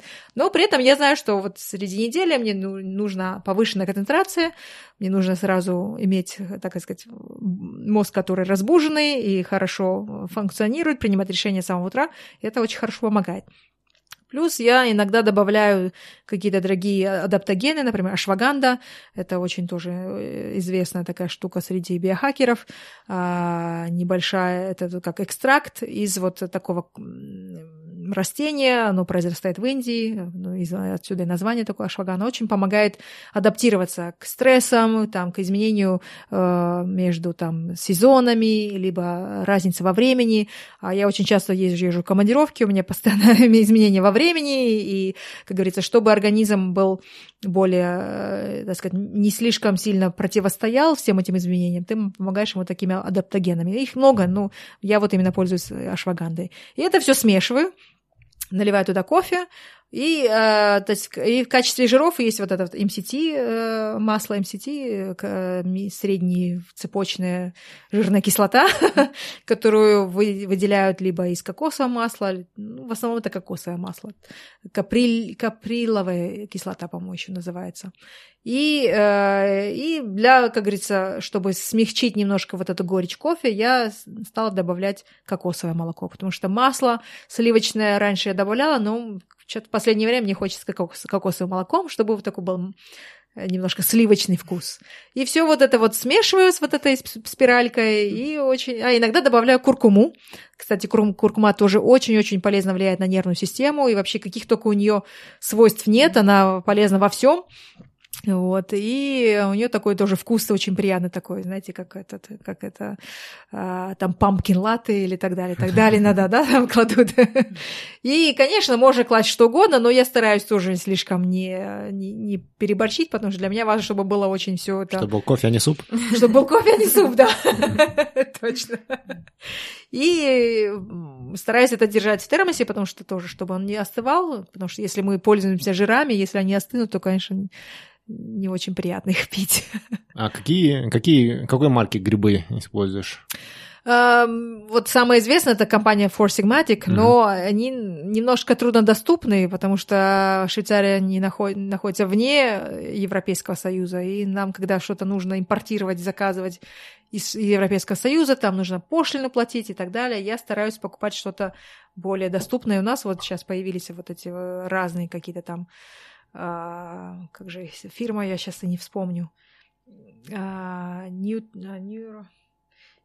У меня вот сейчас точно память подведет, потому что я уже как-то так привыкла к этой бутылочке. Я знаю, что она не очень известная фирма, а, но разные сейчас производят. В основном, конечно, мастера э, э, производства грибов, это финны. Финны скандинавы. Ну и американцы тоже сейчас очень хорошо наловчились, они даже их выращивают сами. А, но в основном самое лучшее, конечно, это грибы дикие, а, там, э, как говорится, в более биологических условиях выращены как говорится, так, как, как конкретная марка, вот кроме Four Sigmatic, меня сейчас что-то не, никак не могу вспомнить. Ага, ну, мы потом разместим ссылку uh-huh. в на своем сайте 1%.com, что мы, пользовались, мы пользовались, пробовали Four Sigmatic. Угу. В принципе, неплохо было, неплохие они были, но вот мы с кофе пробовали, но нам вкус кофе не очень понравился. Да, лучше отдельно, не с кофе смешивать. А сейчас мы вот начали использовать, э, есть такой Пол Стамец, американец, он тоже у Тим Ферриса был на подкасте, специалист по грибам, у него своя фирма, и вот э, My Community мы используем грибы. В принципе, очень хорошо потому что кто-то, кто-то тоже у Тим Ферриса советовал их, мы начали mm-hmm. пробовать. На самом деле такое чувствуется подъем энергии от них. Они в этих пилюлях идут. Mm-hmm. Ну, то есть порошок, упакованный в пилюлю, довольно хороший. Ну, мы тоже ссылку дадим, кому интересно, посмотрите. Mm-hmm. Да. Вот ты, э, когда уже описывала рецепт э, брони кофе, много таких интересных э, рассказала, о многих интересных продуктах рассказала, да, как вот ашваганда, грибы. А как вот ты относишься в целом вот к биологически активным добавкам? Потому что как-то, ну вот мы сами видели сами выступление Дэйва Аспри, еще потом я была как-то подписана на его инстаграм-аккаунт, я помню, он как-то разместил такой пост, где у него вот в руке целая вот такая вот кость огромная, просто на всю ладонь всяких, да, обед. Ага, да. чуть ли не полноценный обед, да, вот всяких там витаминов, э, биологически активных добавок и тогда не знаю, что там у него было, и он говорит, что он это употребляет на повседневной основе. Вот я хотела тебя спросить, какое твое отношение к БАДам? Может, ты что-то употребляешь тоже, что тебе помогает? Да, он, по-моему, как-то сказал, посчитал, что около 150 разных БАДов он там в день принимает. Ну, для меня, я, конечно, не настолько. Как говорится, в мире биохакеров есть такие, которые там чуть ли не импланты себе там вставляют, или гаджеты и так далее. А есть такие, которые вот живут в лесу и, и там собирают грибочки и всякие травы. То есть, и все это называется э, биохакер, да. То есть я э, была на трех различных саммитах биохакеров, и можно вот встретить совершенно разных людей. Я себя отношу к кому-то вот где-то посередине, которые, да, я, мне, я люблю использовать разные различные БАДы, экспериментировать, э, мне нравится пробовать различные там, может, даже гаджеты, вот у меня есть кольцо Ура, это, конечно, все классно, интересно, но я знаю, что это не суть важен, то есть нет такого, нет такой небольшой необходимости, а потом, когда ты делаешь все в комплексе, очень трудно понять, а что именно приносит э, больший результат, да, когда ты и питаешься хорошо, и пытаешься там, и у тебя циркадный ритм, и избегаешь голубого цвета, и спишь хорошо, и и принимаешь БАДы, ты в итоге не знаешь, что же... А, вот я иногда, например, от БАДов не вижу какого-то такого большого э, изменения, и поэтому я думаю, ну, я не знаю, если такого ничего большого не заметил, я не пью их потому что знаю, что все остальное действует хорошо. Но при этом мы, если мы не чувствуем изменения сейчас вот в состоянии, мы можем, когда если будем сдавать анализы, если кто-то там хочет такой вот такой нерди очень а, конкретно там на результаты именно по биомаркерам хочет смотреть, да, конечно, нужно нужно именно смотреть на анализы крови. Но, как говорится, нашему слушателю не всегда это важно, суть важна, потому что люди не все будут интересоваться вот какими-то вот, какими такими очень слишком э, сложными э, всеми этими ритуалами, и не всем интересно вот выйти на какой-то там уровень, да, например, там заядлые биохакеры хотят удлинить свои теломеры. Я, конечно, надеюсь, что мои теломеры намного длиннее сейчас благодаря тому, что, что я делаю, но я пока еще не готова заплатить большое количество денег за то, чтобы проанализировать длину своих теломеров. Вот это уже там следующий уровень, там совершенно другие эм, ценовые у них э, способности, то есть покупательские способности. А для нашего слушателя я, я бы не рекомендовала слишком слишком тоже увлекаться всеми этими БАДами, потому что мне лично, мне кажется, что потом, когда слишком много складываешь, ты уже не видишь э, результата, да, и для чего. Например, Дэйв Аспри, он вся свято верит во все это, а мне кажется, очень важно э, найти какой-то такой баланс, что для тебя работает, чтобы это не стало тебя ты не стал рабом этих БАДов, чтобы, наоборот, они тебе помогали, а, и все эти гаджеты, чтобы, опять же, не стать их рабом и не заморачиваться слишком. Это, конечно, хорошо. Вначале, может быть, нужно там понять, как ты спишь, и мне в этом кольцо Ура очень помогло. В последнее время я, например, очень редко даже... У меня настолько все это так... Вот я знаю, да, у меня это влияет на сон, я стараюсь это избегать. А потом я знаю, что там активность физическая, там у меня такая-то, такая-то, и уже это измерять настолько не нужно, потому что я уже это знаю. В плане БАДов, э, да, стоит, я советую не перебарщивать, еще БАД БАДу рознь, есть там мультивитамины некоторые, вот, например, биохакеры считают, что эти мультивитамины, они не всегда полезны, то есть мы иногда, не зная, какие у нас недостатки или где у нас, наоборот, избыток каких-то витаминов, мы принимаем все вместе, а в итоге получается, что зачем мы просто тратим деньги на, на там, селениум, а может быть, у нас все в порядке с селениумом, да? А, то есть самое важное всегда еще вот в биохакинге именно знать, какая у тебя э, база, то есть точка отправления, чтобы потом знать, куда нужно двигаться. А когда мы не знаем, какая точка отправления, все эти БАДы могут быть совершенно бесполезны. То есть это пустая трата денег. А, поэтому прежде чем, говорится, пустя, пускаться во все тяжкие, Первым делом, конечно, лучше знать свое состояние здоровья, именно по анализам крови, по вообще по общему состоянию, чтобы, когда начинаешь что-то применять, видеть, влияет ли это действительно на, на, улучшение здоровья или нет. Иначе зачем принимать целую горсть таблеток и потом не знать, что это действует или нет. Тем более, когда у нас нет, наверное, таких, э, э, такого дохода, как у Дэйва Аспри, да? Да, это как ходить на работу, которая тебе не нравится, постоянно стрессовать, получать хорошую зарплату, тратить ее на витамины, чтобы чувствовать себя лучше. Может, просто изначально это поменять работу более спокойно и не тратить все эти деньги, да? Да, да, либо научиться, научиться, как меньше реагировать на стресс, уже хотя бы вот это там с помощью медитации, дыхательной какой-то техники, этого уже может быть достаточно. И, и э, я вот э, не помню, говорила в прошлый раз или нет, для меня самый лучший биохак это который бесплатный. То есть это хорошо, когда ты можешь там купить все это. Я, например, покупаю эти вещи, потому что, слава богу, у меня есть а, возможности, мне просто интересно, но по, по идее оно мне не нужно для того, чтобы чувствовать себя хорошо. Достаточно выходить почаще на природу, на воздух свежий, стоять босиком на земле почаще, чтобы, так сказать, заряжаться энергией, а, частотой нашей Земли, потому что она, кажется, вот э, там 53, я уже точно не помню цифру, она соответствует именно нашей нашей чистоте. А, смотреть почаще, выходить на солнце, значит, получать витамин D из солнца и не принимать синтетический витамин D.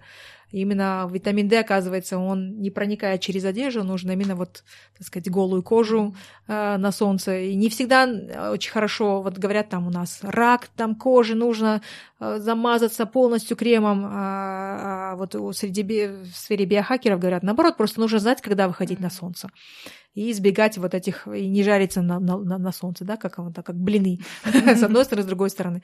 И если мы просто будем выходить на солнце днем, и там вечером этого достаточно, чтобы получить витамин D, и не обязательно совершенно себя покрывать. Я когда, например, езжу на море каждый год, я именно вот так и стараюсь зарядиться солнце, солнечными, э, так сказать, э, получить полезно от солнечных лучей.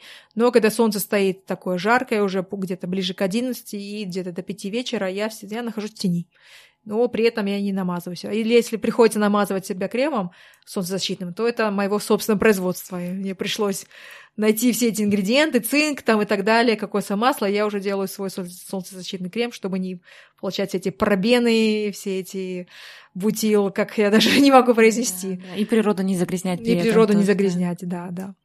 Ну да, мы, у нас тоже был момент, такая фаза, когда мы вот все это делали. Прям у нас тоже куча всего, был миллион порошков, которые мы сделали смузи, у нас были эти очки желтые для блокировки света, всякие коврики с шипами. Ну, что-то мы до сих пор используем. В какой-то момент мы ну, в какой-то момент. Когда родился наш сынок, мы поняли, что у нас времени нет на все это теперь. И это же как бы мы не пытались оптимизировать свой сон, нам просто как бы, он решал уже, спим мы или не спим. И тогда мы начали, наоборот, это все убирать. И сейчас такой, как бы у нас адаптация принципа, у нас от э, виа негатива мы, то есть убираем что-то угу. и стараемся как-то убрать как можно больше вредных, чтобы потом не нужно было добавлять что-то полезное. И да. вот с этой точки зрения, как с твоей точки зрения, да, вот э, что полезнее всего исключить в своей жизни, убрать, чтобы вот такой получить бесплатный биохакинг за счет того, чтобы просто убрать что-то и не тратить деньги на что-то? Ну, а, убрать, если так в чистом смысле слова, убрать стресс. Но мы знаем, что стресс мы не можем убрать, да? А стресс — это очень такое широкое понятие, имеется в виду психологический стресс, а, имеется в виду там а, токсический стресс и так далее, и так далее. Но э, хорошая доля стресса — это, э, то есть стресс может быть полезен, когда мы знаем, как его дозировать. И вот в прошлом эпизоде мы рассказывали именно вот о стрессе от холода, когда он нам вот полезен стресс, когда он такой высокий, но короткий, и он, наоборот, нас делает сильнее, да, что нас не убивает делать сильнее, но это немножко сильно сказано в этом контексте, потому что мы э, хотим, чтобы э, вот как, как вакцина, как там тренировка в спортзале, это вот такой небольшой стресс, чтобы потом после э, фазы, так сказать, восстановления мы стали сильнее.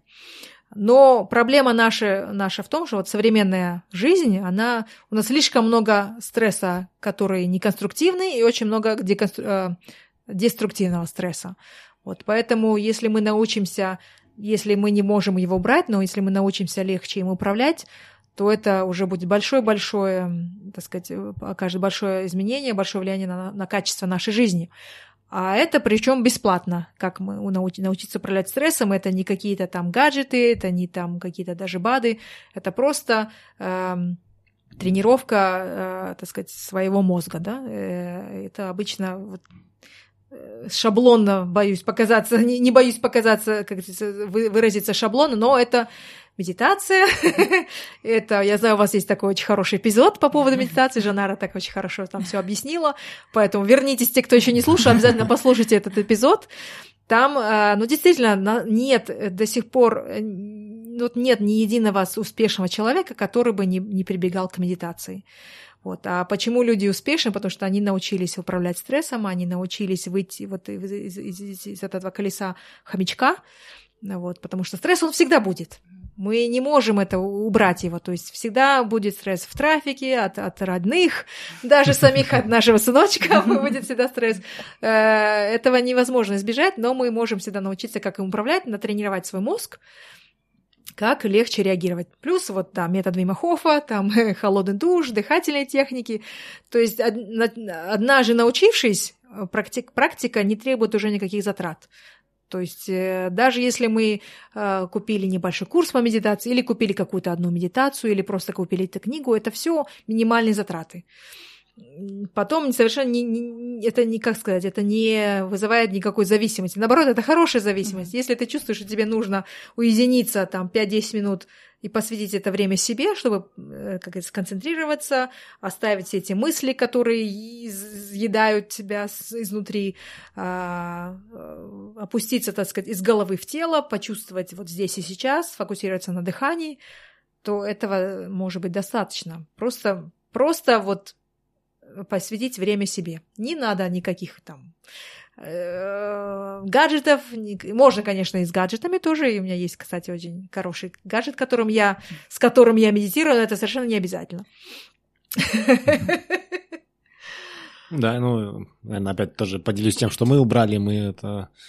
Ну, так как я начал, когда я начал заниматься, ну, изучать вот проблемы осанки, все такое, я понял, что каблуки не всем полезны. Угу. Мы убрали своей обуви каблуки, взяли такую более плоскую обувь. На самом деле стало ходить удобнее, мы можем дольше ходить. Потом э, как можно меньше мы стараемся сидеть на диване. Мы, будь наша воля, вообще бы дивана убрали кресло, потому что вот э, необходимость встать и сесть с пола, она хорошо тренирует суставы. Тоже как бы это убираешь лишнюю мебель, получаешь более долгосрочную жизнь суставов. А что мы еще убрали?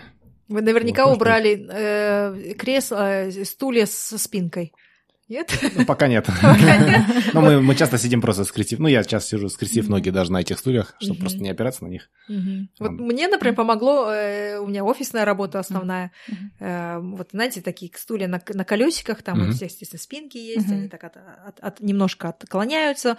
Но уже года два-три я сижу на табуретке. Ну, она тоже на колесиках. А в последнее время вообще я вот этот большой надувной как он мяч, мяч, мяч, мяч фи, да, да, да. Ну, на, я на, на нем не все время сижу, mm-hmm. я иногда сижу. Но вот что мне очень помогло, вот я знаю, что ты специалист по осанке тоже, мне именно помогло развить вот внутренние мышцы, это вот сидение на таком, на табуретке. Он, знаете, как от пианино такой круг, вертящийся, mm-hmm. конечно, но нам, женщинам, обычно мы же очень редко э, раздвигаем вот наши, как сказать, тазобедерный сустав, мы, mm-hmm. мы не можем сидеть как мужчины, mm-hmm. да, нам неприлично, как же так девушка так не может сидеть, надо ноги всегда скрестить, хотя вот лично у меня я знаю, что напряжение всегда скапливается вот в тазобедренном mm-hmm. суставе.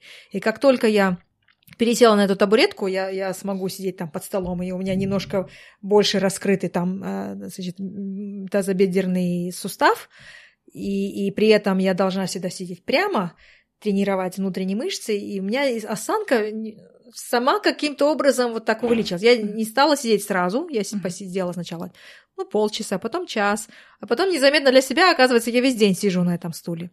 Единственное, что там, там стали затекать немножко а, там эти как-то hamstrings. Uh-huh. Но при, приходится сидеть потом либо встать пройтись, либо сесть на вот этом надувном шаре.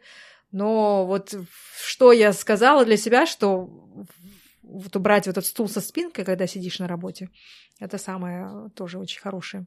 Ну, я, я бы как специалист добавил, что лучшая эта поза – это та, в которой мы не находимся сейчас.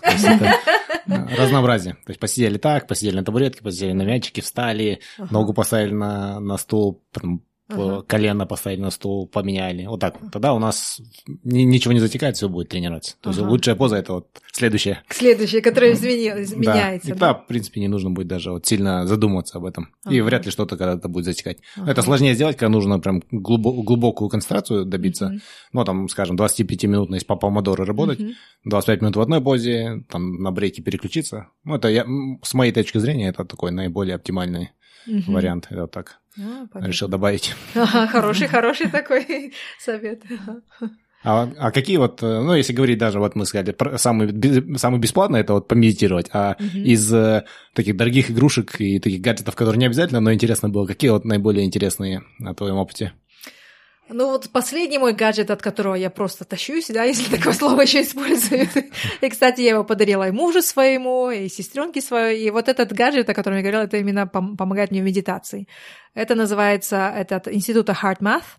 как это, я даже не знаю, как перевести. Э, называется такая штука эм, Inner Balance. Он э, считывает эм, э, волны мозга, его прицепляешь сюда на, на, на, мошку, на мочку уха, и, и он приклеивается еще где-то вот рядом с сердцем. И получается, он дает тебе такой обратную связь, био обратную связь и нейро обратную связь, bio and neurofeedback.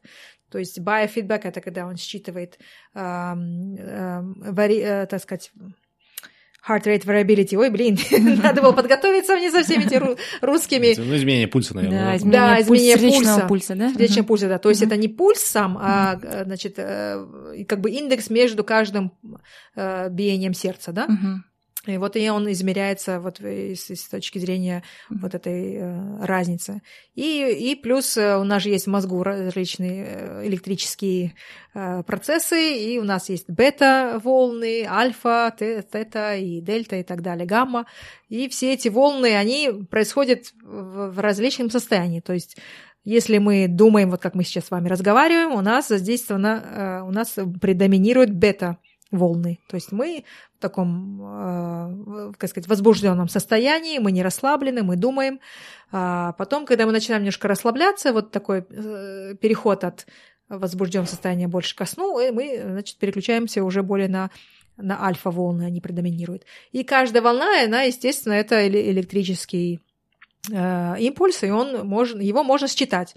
Знаете, как, э, как же это, ЭЭГ, да, по-моему? Uh-huh когда вот нет, она не, не эго, я не помню, как по-русски. ЭКГ, да? ЭКГ? Это когда сердцебиение? Эм... Нет, когда вот подсоединяют а, да. головам угу. вот эти провод... голове угу. вот эти проводочки угу. различные, и они считывают там и вот, вот такие вот идут волны разные. Угу. То есть а, а, именно вот это считывается активность головного мозга, нейроактивность.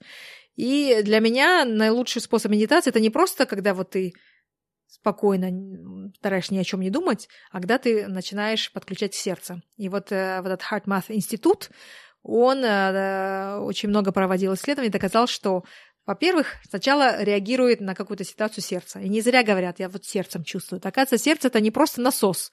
У сердца есть свое электромагнитное поле, у сердца есть, э, э, говорится, своя, свой интеллект. И, и все-таки действительно не, не совсем не зря люди говорят сердцем чувствую, потому что они провели множество исследований и доказали, что когда людям показывали на экране какие-то различные там э, фотографии, Первым делом а, э, реагировало сердце. И они подключили, естественно, сердце и мозг. И вот за какие-то там доли секунды сначала реагировало сердце, а потом мозг. Вот, но, естественно, это не, это не только в одном направлении, это постоянный обмен. То есть, когда мы реагируем чем-то сначала сердцем, это эмоции, потом это эмоции провоцируют какие-то определенные мысли, вот эти мысли, опять же, провоцируют эмоции, это постоянный вот такой вот круг замкнутый.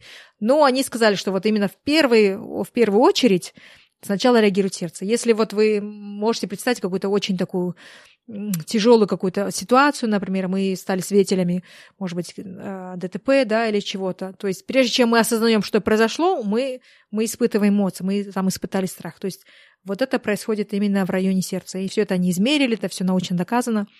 Вот. И э, наилучшая, как говорится, форма медитации, в моем понимании, я испытывала обычную медитацию, знаете, вот муза такая, да, которая считывала только мозговую деятельность. А вот этот вот uh, Heart Math, Inner Balance, у них там разные другие есть еще uh, приборы. Но именно вот этот простой прибор, он считывает мозговую деятельность uh, мозга и вот сердце как мы ее назвали? Вари, этот вари... Сердечный ритм, да, скорее сердечный, всего, да? Или... Да, mm вот именно вариация mm сердечного ритма. mm И когда происходит, что они у них идет со на, настроенность, да, синхронизация, со настроенность или когерентность еще э, такое, то это наиболее лучшее состояние. Э, то есть мы не просто сидим и пытаемся ни о чем не думать, мы при этом еще и пытаемся э, добровольно, э, как сказать, вызвать позитивные эмоции. То есть вот это для меня наиболее лучший хак, а, для того, чтобы лучше, легче справляться с, со стрессом, потому что мы тренируем э, и создаем и тренируем нейронные связи, которые настроены на позитив. То есть мало того, что просто не думать о негативе, а еще и намного лучше научить и натренировать свой мозг как мышцу. Знаете, да, мой, наш мозг — это мышца, э, натренировать ее на то, чтобы думать позитивно. И вот когда я медитирую, например, у меня вот именно такая медитация, что я не просто пытаюсь Э, успокоить э, мозги и не думать, я еще пытаюсь говорится, активировать вот это вот чувство какой-то благодарности, чувство любви, чувство просто вот как это, благоговения. И оно именно генерируется сердцем. И когда вот эти вот позитивные эмоции соответствуют э, спокойным, так сказать, волнам э, мозговой активности, вот это вот самое, так сказать, классное такое, такое сочетание. А чем вот этот прибор помогает? Это тем, что он выдает э, в виде звука, либо вот в виде цвета, если вы смотрите на приложение, там, естественно, есть приложение соответствующее, оно выдает вот такую вот э, neuro and biofeedback, обратную связь, что если ты не, не находишься вот в, этом, вот в этой сонатроности, вот этой синхронности, он тебе дает определенный звук. Когда ты уже повышаешь там понижаешь э, или замедляешь активность мозга и повышаешь более позитивную эмоцию, он дает другое. И когда ты находишься в оптимальной зоне вот этой синхронизации, то там, естественно, определенный звук, он, он либо зеленый цвет, либо такой более приятный звук, и он все фиксирует. При этом ты можешь потом каждую сессию, каждый сеанс проанализировать, тебе там показывают именно в герцах, в, гигагерцах какие были пики, а, и там, естественно, тоже есть уровни.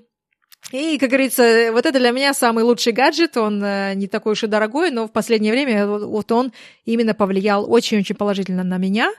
А, если метод Вимахофа мне пом- помогал лучше справляться со стрессом и продолжает помогать, то вот это, это, как говорится, вот следующий уровень, да, то есть не просто справляться со стрессом мне это помогает, мне это именно помогает быть большее количество времени в позитиве не просто там не, не стрессовать и не заморачиваться, а именно чувствовать еще вот такие положительные эмоции, чувствовать себя больше счастливой. Э, конечно же, когда ты в таком находишься состоянии, ты меньше стрессуешь, то есть одно другому не мешает. Да, я, я слышал про этот девайс, я давно на него облизывался. Жена, я говорю, хотел купить, потом, потом отложил. Потому что я услышал от него тоже вот подкаст Тима Ферриса, к нему приходил Джордж Уэйтскин, mm. это вот э, гроссмейстер, чемпион, чемпион мира, кажется, по шахматам, у него mm-hmm. черный пояс по джиу-джитсу, он чемпион мира по там, тайчи каким-то единоборствам, такой очень продвинутый товарищ, и он говорил, вот он тоже консультирует людей, и там, CEO больших компаний, и он им всегда выдает этот девайс, чтобы они начали поработать по нему. Mm-hmm. Я думаю, наверное, наверное, не зря. Люди деньги ему платят огромные за это.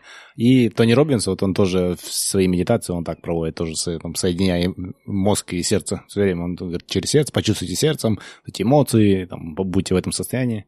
Mm-hmm. Я, я, я не совсем понимал, что этот девайс делает, но теперь как-то стало более понятно, зачем он вообще нужен. Теперь стало, да, интересно. Наверное, мы в какой-то ближайший ближайшее время его приобретем. Благодаря Да, да, я, я почему говорю, что почему он еще повлиял на меня, так что мне раньше было труднее заставить себя медитировать, а благодаря этому девайсу я прям каждый раз с таким нетерпением жду, вот когда выделить момент, и, и очень даже, наоборот, даже не хочется потом заканчивать медитацию, потому что так вот эта вот обратная связь, она стимулирует очень хорошо, и ты когда знаешь, ага, значит, я правильно делаю. А, и как-то таким образом там очки зарабатываешь, и такой небольшой спортивный интерес тоже появляется. А, нам, нам это нравится, да. Да, ты сидишь, думаешь, я медитирую или нет, или я просто сижу. А так конкретно, когда тебе отзыв дают, наверное, обратная связь, это, это здорово. Особенно жена не хорошо зайдет, она у нас человек очень спортивный, любит соревнования. Вот, точно, да. Да, но я думаю, вообще медитация — это такая тема обширная, которой даже можно посвятить, наверное, еще один эпизод, и не один эпизод. И с тобой, я думаю, можно тоже будет как-то отдельно еще раз поговорить обо всех эм, положительных свойствах медитации. Я думаю, сейчас мы можем немного закруглиться уже. Вот мы говорили э, в прошлой нашей нашей беседе, что у нас есть серия стандартных вопросов. Ее обычно у нас по традиции задает Данияр. А, мы их называем быстрыми вопросами, но тебе не обязательно отвечать на них быстро. А какие книги ты чаще всего дарила или рекомендовала другим? Эм, Сила настоящего момента. Это Экхарт Толли? Экхарт Толли, да, да, The Power of Now. Это книга, я ее, по-моему, прочитала первый раз лет 10 назад. Она на меня очень сильно повлияла, и она попала мне в нужный момент. И я ее больше всех дарила, рекомендовала. А сейчас это было вот до недавнего времени. Сейчас в последнее время я больше на Джо Диспензу перешла. И, и вот именно вот этот последний гаджет, он как раз-таки помогает э, вот, те, кто знает, знаком с работой Джо Диспенза, там это вообще шикарно работает. Да, мы даже... Нам да. понравилась книга Джо Диспенза очень, даже медитации эти э, купили у него. Сверхчеловека, да? Да. Ну, 40 минут mm-hmm. тяжеловато было просидеть. Ну, с этим гаджетом, наверное, по-другому будет. Посмотрим. Да. А какое... Какой худший совет, который вот ты слышала, ну, скажем, вот в этой сфере биохакинга mm-hmm. и вот оптимизации человеческого ресурса, потенциала? Когда говорят, что вот какая-то определенная диета или техника или какой-то определенный стиль жизни подходит всем. То есть для меня, я считаю, что это, ну, не бывает. Мы все настолько разные, у нас все, у всех разные там э, генотипы или э, условия жизни. То есть, ну, нельзя сказать, что все подходит аб- абсолютно всем. Ни в диете, ни в фитнесе, ни в э, даже вот к вот тому, когда надо вставать и когда ложиться. Вот все говорят, вот там даже пишут, что вот в 5 часов утра все, все могут вставать, и всем будет хорошо. То есть я не согласна с этим, потому что я знаю, есть хронотипы, хронотипы у всех разные. Может быть, э, большинство людей это поможет, но все равно есть там и жаворонки, и совы, и так далее. То есть я считаю, что вот наихудший совет это сказать, вот, вот это действует на всех, и ты обязательно должен это делать. А есть ли что-то такое, о чем твое мнение сильно поменялось за последние пять лет? Вот во что-то ты верила, верила, верила свято, mm-hmm. а потом поняла, что, может быть, на самом деле не так? Mm, хороший вопрос. Ну, наверное, это вот, скорее всего, больше вот, что когда я стала увлекаться больше работой Джо Диспензы, э, это у меня вот как-то я вначале интересовалась энергетикой, потом у меня занесло немножко больше в биохакинг, все что такое материальное, физическое. А когда я, так сказать, эту тему исследовала, я сейчас опять возвращаюсь больше к энергетике. И, наверное, вот не совсем вот, как говорится, прямо отвечая на твой, на твой вопрос, больше вот что я думала, что достаточно там вот нужно все так свято верить, вот выполнять, там как-то определенно кушать, и вот э, воздействовать на материю с физическим образом и при этом игнорировать энергетику. Для меня вот я возвращаюсь опять же к тому, что энергетика, она в моем понимании превосходит над, над материей, да, я, например, когда проводила, провожу семинары, я всегда говорю mind over matter, то есть разум превышает, э, превосходит над материей. И когда даже я считаю, что все эти биохаки это все, конечно, полезно. Это не значит, что мы можем вести ужасный образ жизни и там засорять свою голову, есть э, всякую ерунду, и при этом энергетика нас вылечит, и все будет классно. Но, э, тем не менее, я вижу, что все равно не стоит забывать об энергетике, насколько оно э, вот все-таки превыше всего того, что вот с точки зрения материи. Знаком тебе вопрос, я думаю. Вот если бы у тебя была возможность на билборде в каком-то месте разместить какое что-то разместить, какой-то призыв, сообщение, вот что бы ты написала, где поставила бы этот билборд? А, да, вопрос. я каждый раз думаю, когда слушаю его, думаю, а как бы я ответила на вопрос? Хорошая возможность. А, ну, я тогда не буду такой оригинальной, я а, выражусь фразой другого человека, просто она так близко к моему сердцу. Это говорил, по-моему, известный хоккеист Джереми Райс. А, он говорит, сегодня я буду делать то, а, на что другие, что другие не хотят делать, чтобы завтра быть способным на то, на что другие не способны. Да? По-английски это «Today I will do what others won't do, so that tomorrow I'm capable of achieving what others can't». Что-то вроде того, да, я э, так э, точно формулировку не помню. То есть тот же самый метод Вимахофа, там холодные души, те же самые медитации, то есть далеко не каждый способен это делать, или тоже не то, что способен, не, далеко не каждый захочет это делать, потому что, а, это не очень. Но зато нам дает это такую, такое преимущество над, над тем, чего мы можем добиться, что мы можем достичь потом, когда в результате чего э, все это получается. Разместила бы я его, наверное, ну может быть, около, где, я знаю, у нас люди любят ходить по шопинг-центрам.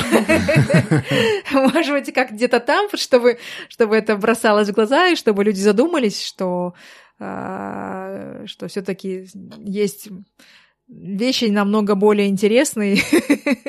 Хотя я не говорю, что шоп шопинг это плохо, он очень даже полезен, и нам нужны вещи, э, но думаю, что там как раз было такое место, когда, где можно привлечь внимание людей. Ну, как обычно, или еще раз скажи, как люди могут больше узнать э, о том, чем ты занимаешься сейчас, о твоей деятельности, какие соцсети ты используешь, какой у тебя сайт? Ой, это, конечно, моя слабая сторона, к сожалению. Я никак... Э, наверное, это поколение. Не знаю, почему у меня немножко хромает э, вот эта часть. Но есть у меня есть а, а, э, аккаунт в Инстаграме. У меня есть один на английском, один на русском. На русском это kj.coaching. Я стараюсь, как говорится, все свои публикации фильтровать на те, которые на русском, и на английском или на французском. Это уже для другой аудитории, там, где я живу. И вот если те, кто-то интересуется, и не всегда у меня одинаковые не публикации, там на английском э, этот аккаунт Карима Джам, э, карима.джам и э, низкая такая черточка. Это вот Инстаграм. В Фейсбуке у меня есть небольшая страничка, э, тоже можно найти как Карима Джам. Э, Джам – это первые три буквы моей фамилии, потому что не всегда люди на Западе могут ее произвести, поэтому я как-то ее так сократила, и, и думаю, как говорится, таким, таким образом мне тоже будет легче разделить э, мою профессиональную основную деятельность и вот это хобби. А, есть тоже также мой сайт, мой веб-сайт, который надо мне обновлять немножко чаще. А, это karimajam.com, одним словом Карима, через Кей. Джам, это как э, джем, .com, и там у меня тоже есть небольшой, так сказать, а, охват того, чем я обычно занимаюсь, и там же есть мои контактные данные, если кто-то хочет со мной связаться, там можно все найти. Как обычно, мы все ссылки разместим на нашем сайте 1%.com, все латинскими буквами без цифр. Также мы разместим все ссылки на все то, что мы упоминали в этом выпуске, все гаджеты, э, БАДы, э, грибы и так далее. То есть, если вам интересно, заходите туда, там все это будет. Карима, спасибо большое еще раз за твое время, за то, что ты вообще связалась с нами. Э, у нас очень много общего, да, я интересуемся одинаковыми темами, и поэтому наконец-то нашли человека, с которым можем об этом поговорить, который нам попробуешь рассказать что-то, да, о чем мы вообще не знаем даже. Да, спасибо тебе огромное, Крема, что ты посвятила снова время, побеседовала с нами за такую информативную, полезную беседу. Я думаю, многим слушателям а, много открылось интересной информации и осталось над чем задуматься. А, вообще вот во время нашей беседы даже такая мысль пришла, потому что наш подкаст как раз-таки направлен на улучшение жизни через полезную информацию, какие-то различные внедрения различных практик, хотя бы вот на один процент, как мы говорим обычно. И такая мысль пришла, может, мы с тобой будем периодически созваниваться и, обсуждать разные новые биохаки, какие-то новые тенденции в улучшении человеческого потенциала. Но если даже это не произойдет, я думаю, наше общение на этом не прекратится, что мы будем поддерживать связь. Я тебе желаю всего а, хорошего в будущем, в твоей профессиональной среде, в, твоей, в твоем хобби, чтобы дальше тебе всегда была возможность улучшаться, улучшать свой потенциал и помогать другим делать это. Спасибо большое. Если вы хотите узнать больше об этом выпуске, то заходите на наш сайт 1%.com. Все латинскими буквами, без цифр. Если вам нравится наш подкаст, то, пожалуйста, поддержите нас. Расскажите о подкасте своим друзьям и научите их пользоваться подкастами. Поставьте нам 5 звездочек на iTunes. Это поможет другим людям найти подкаст и узнать интересную информацию. Впереди у нас заготовлено еще очень и очень много интересных и полезных выпусков. Я уверен, что информация из этих выпусков поможет вам улучшить свою жизнь хотя бы на 1%. Спасибо вам за ваше внимание и за вашу поддержку. Пока!